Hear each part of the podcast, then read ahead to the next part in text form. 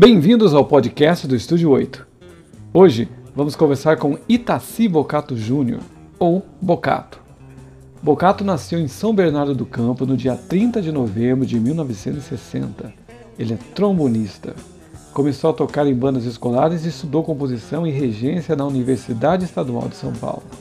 Sua carreira como instrumentista se intensificou ao lado de nada mais, nada menos que Rita Lee, Elis Regina, Carlinhos Brown, Roberto Carlos, Itamar Assunção, Ney Mato Grosso, Seu Jorge e por aí vai. A conversa que a gente teve com o Bocato foi durante um ensaio aqui no Estúdio 8. Vamos ouvir. Olá, Bocato, tudo bem? Opa, tudo bem, maravilha. Tudo bem também. Bocato, quantos anos de carreira já? É, eu acho que é 40, 41. 41. Isso. Porque comecei tocando muito cedo e já tocar já era um, uma coisa como um trabalho, né? Já era, nem percebi que estava trabalhando já, né? Sim. Como é que foi trabalhar com Elis? Ah, foi uma maravilha. Foi, é, deu para ter uma ideia que, é, que depois da Elis Regina tudo é, mudou muito, tudo ficou muito fraco. É, a cantora a Gal Costa foi fazer festa no interior, a Joana foi gravar, foi gravar sertanejo, a Simone foi fazer pagode. Quando tinha Elis Regina, a coisa ficava para cima. E agora, do jeito que está, né? Tá bom, o Brasil que a gente tem tá muito bom. Eu vi que você ficou muito saudoso na hora que você falou da Elis. Ah, sim. Dá saudade mesmo. Dá saudade do quê? Dela ou, da, do, ou do clima que tinha na época quando você gravou o disco? Foi na década de 80, né? É, foi. É, o disco Saudade do Brasil. Ah, que foi dizer... pra mim um dos melhores discos dela. É, eu, foi, eu acho que um dos discos é, mais acessível que ela sim, fez, sim. a temporada no Canecão de, de sete meses. Não, não é questão de assim, de saudade, né? Porque não, não dá tempo de você ficar com saudade. Mas assim, é... muita gente boa, né? Tinha naquela época. Quem que era a banda daquela época, você lembra? Não lembro quem que tava. Eram os músicos, não era não, o pessoal de Belém, do Pará. Sopros aqui muito... era mais ou menos que era da metalurgia. A, a Eli sempre foi muito precursora com relação a descobrir músicos, cantores, compositores. É, né? eu acho que assim, eu acho que quando você tem, você quer fazer a sua banda, você pega o melhor músico que tem na época, né? Sim. Como o Roberto Carlos pegava também os melhores músicos, a Elis pegava o que tinha de, de melhor também. É, hoje em dia também eles tentam pegar o melhor que tem, né? Bocato, como é que foi gravar depois com a Maria Rita? Ah, com a Maria Rita? Com a filha da Elis. É, Maria Rita, conheci ela, ela que tinha dois, três anos, e o Pedro também, eu gravei. Ah, foi maravilhoso, né? Porque a gente quer que as pessoas cresçam e andem com suas próprias pernas, né? E ela Você fez gra... muito bem isso. Estão quantos eu, discos hoje? Ah, eu tenho uns 20, 21. 20. A maioria deles, todos eles são lançados no Brasil. Todos eles Tem dois que foram Samba de Zamba e o Aço de Samba foram lançados na Suíça, mas depois eu, eu pensei aqui, vendi, né? Hoje em dia eu não gosto quando a pessoa me dá um CD, eu já falo, não me dá CD, por favor. Passa no e-mail porque eu escuto. Ah, porque é, não, não, tem é, mais valor. Tem, né? E aí ocupa espaço físico. Meus discos só estão no Spotify, o que eu estou fazendo. Fiz o N Shorter, que eu botei no Spotify. Uhum. Aí vai ter mais umas coisas. Eu detesto que a pessoa me dá CD. Quando ela me dá CD, eu falo assim, bicho, eu, não quero. Aqueles discos que você gravou pela Baratos e Afins foram relançados? Foram reeditados? Não, porque graças a Deus não foi. O Luiz Calanca deixou em disco. Ah, porque o CD foi a, a, a, derrocada geral de tudo, né? Mas nenhum daqueles títulos foram relançados? Não. E os fonogramas estão aonde? Estão na, na Baratos Afins, né? Não tem interesse em relançar aquilo? Não. São ótimos. São ah, ótimos eles estão no Spotify. O Luiz Calanca botou no ah, Spotify. No Spotify. É, exatamente. Eu, tá. eu não quero fazer mais nada material, assim, Que, é mesmo? Ah, não, sem CD, sem disco. Fico bodeado. Quando a pessoa vai me dar um CD, eu falo, bicho, não me dá, por favor. Eu vou te dar meu e-mail particular, você manda o disco lá porque eu ouço. Se você mandar o CD, eu não vou ouvir. E vai ficar em casa e eu vou acabar jogando fora, porque eu jogo tudo fora de, de CDs, eu não gosto de CD.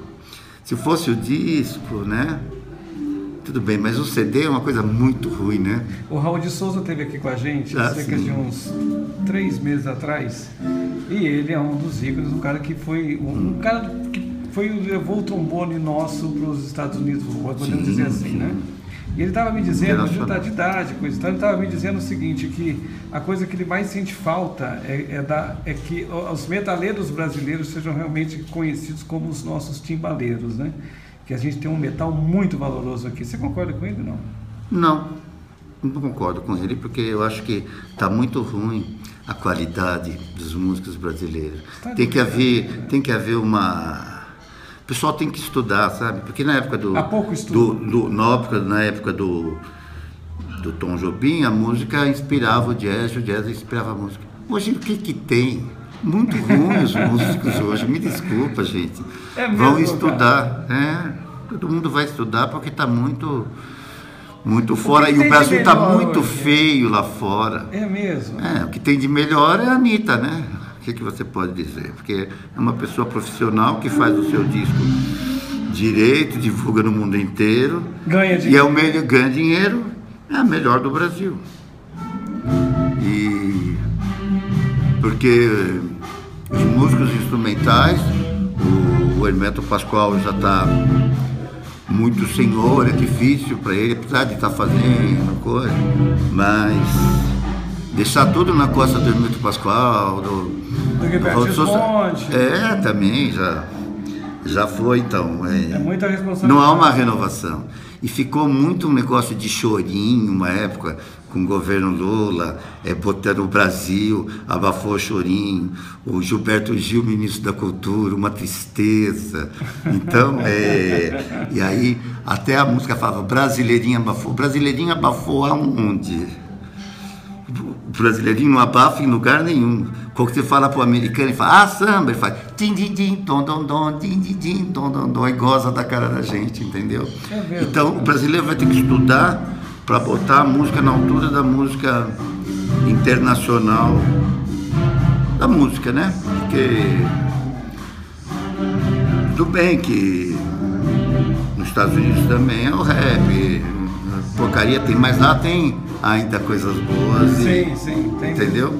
Então, não, brasileirinho não abafou em nada. Brasileirinho não abafa. Brasileirinho tá acabado. Ou o Brasil toma vergonha na cara e estuda e, e vá, faça valer o estudo, ou. Mas tem essa de Brasil, hoje é mundo, né? Sim, sim. O Brasil, o Brasil é uma continuação da, da Colômbia, da Argentina, sim, da Venezuela, é a mesma coisa. Entendeu? É, Bocata, qual é o teu próximo trabalho agora? Meu próximo trabalho? Estou fazendo um. que eu tenho compostos várias músicas, que é para jazz moderno, utilizando os elementos brasileiros entram juntos, mas. Então, eu estou em três frentes, uma que eu fiz de músicas minhas, com o estilo ácido de samba, que é mais ou menos uma, uma coisa que eu fiz três discos nesse estilo, que seria um, é um trocadilho só do ácido de jazz que houve. Eu tocava música brasileira com uma mixagem estrangeira e misturando, então eu chamei essa de samba. Então eu tenho várias músicas desses, que deve ter umas 30 músicas de jazz pesado com harmonias modernas. Eu tenho um que eu estou escrevendo para orquestra, que é a minha homenagem à Divina Comédia, chama Divina Comédia para a Orquestra Sinfônica, né? escrita pelo Dante Alighieri, foi um espanhol que fez os primeiros desenhos da, da original. Depois, Salvador Dali fez uma, dedicações ao Divina Comédia e ficou muito chateado porque não chamaram ele para fazer, acho que quando era 300 anos, de Dante Alighieri. E eu fiz essa Divina Comédia, que já está terminada, que Por enquanto só vai ter partitura e partitura eu posso deixar na internet mesmo. Sim. E tem uma outra frente que eu fiz eu gravando violão, eu gravei músicas americanas com um jeito de tocar brasileiro no violão. Eu mesmo gravei os violões, um rapaz botou a bateria, um outro cara vai botar o baixo e eu solei os trombones. Bocado, daqueles mais de 16 álbuns que você tem, qual é aquele que você fala assim, puxa vida, esse, esse disco aqui eu queria relançar ou retrabalhar? Ele tem um favorito teu não? Não, porque a gente. Sempre tem um filho que a gente puxa mais a É, não, tem, mas a, com a coisa de trabalho, eu não tenho isso porque todos foram feitos com muita dureza e muita dedicação. Eu não, não consigo, por consideração ao trabalho que eu tive Sim. e Sim. as pessoas que ajudaram nas, nas suas épocas ali. Então não tenho nenhum que eu gosto. Daquele Simplesmente é uma coisa para trabalhar, entende? Até o catálogo do Baratos Afins hoje que está no, no, no, Spotify, Sim. tá todo ele lá. Tá todo ele. Inclusive o N Shorter que eu, eu dei para o Calanca botar também no Spotify. E eu vou deixar pro, algumas coisas para o Calanca botar no Spotify, porque, como eu te disse, eu não gosto de coisa é física. Você não né? gosta de coisa física. Eu gosto.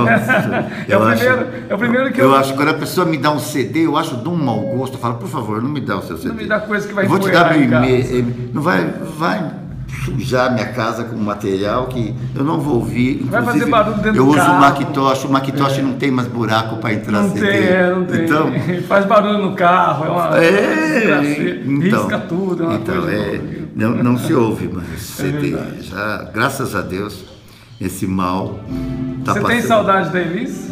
Eu tenho saudade da Elis, eu tenho saudade de Tamara Assunção. Poxa, é verdade. É, dessas pessoas que realmente são são gênios e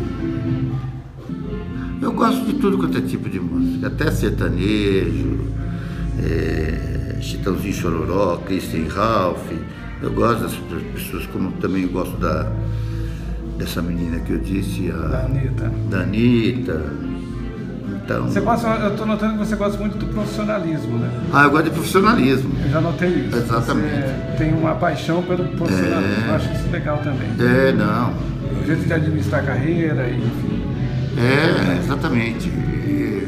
Eu talvez não posso, posso não ser assim muito bom de administrar dinheiro, essas coisas, não sou um bom empresário, mas quanto ao profissionalismo, eu acredito que você marcar comigo oito horas, tem que ser oito horas, porque o mundo espiritual está às oito horas lá, ou no centro espírita, ou no, no terreiro de Umbanda, ou na igreja. Então, você não marca com um músico na frente de um boteco e você atrasa uma hora, se ele for um alcoólatra, ele vai entrar no boteco e vai beber.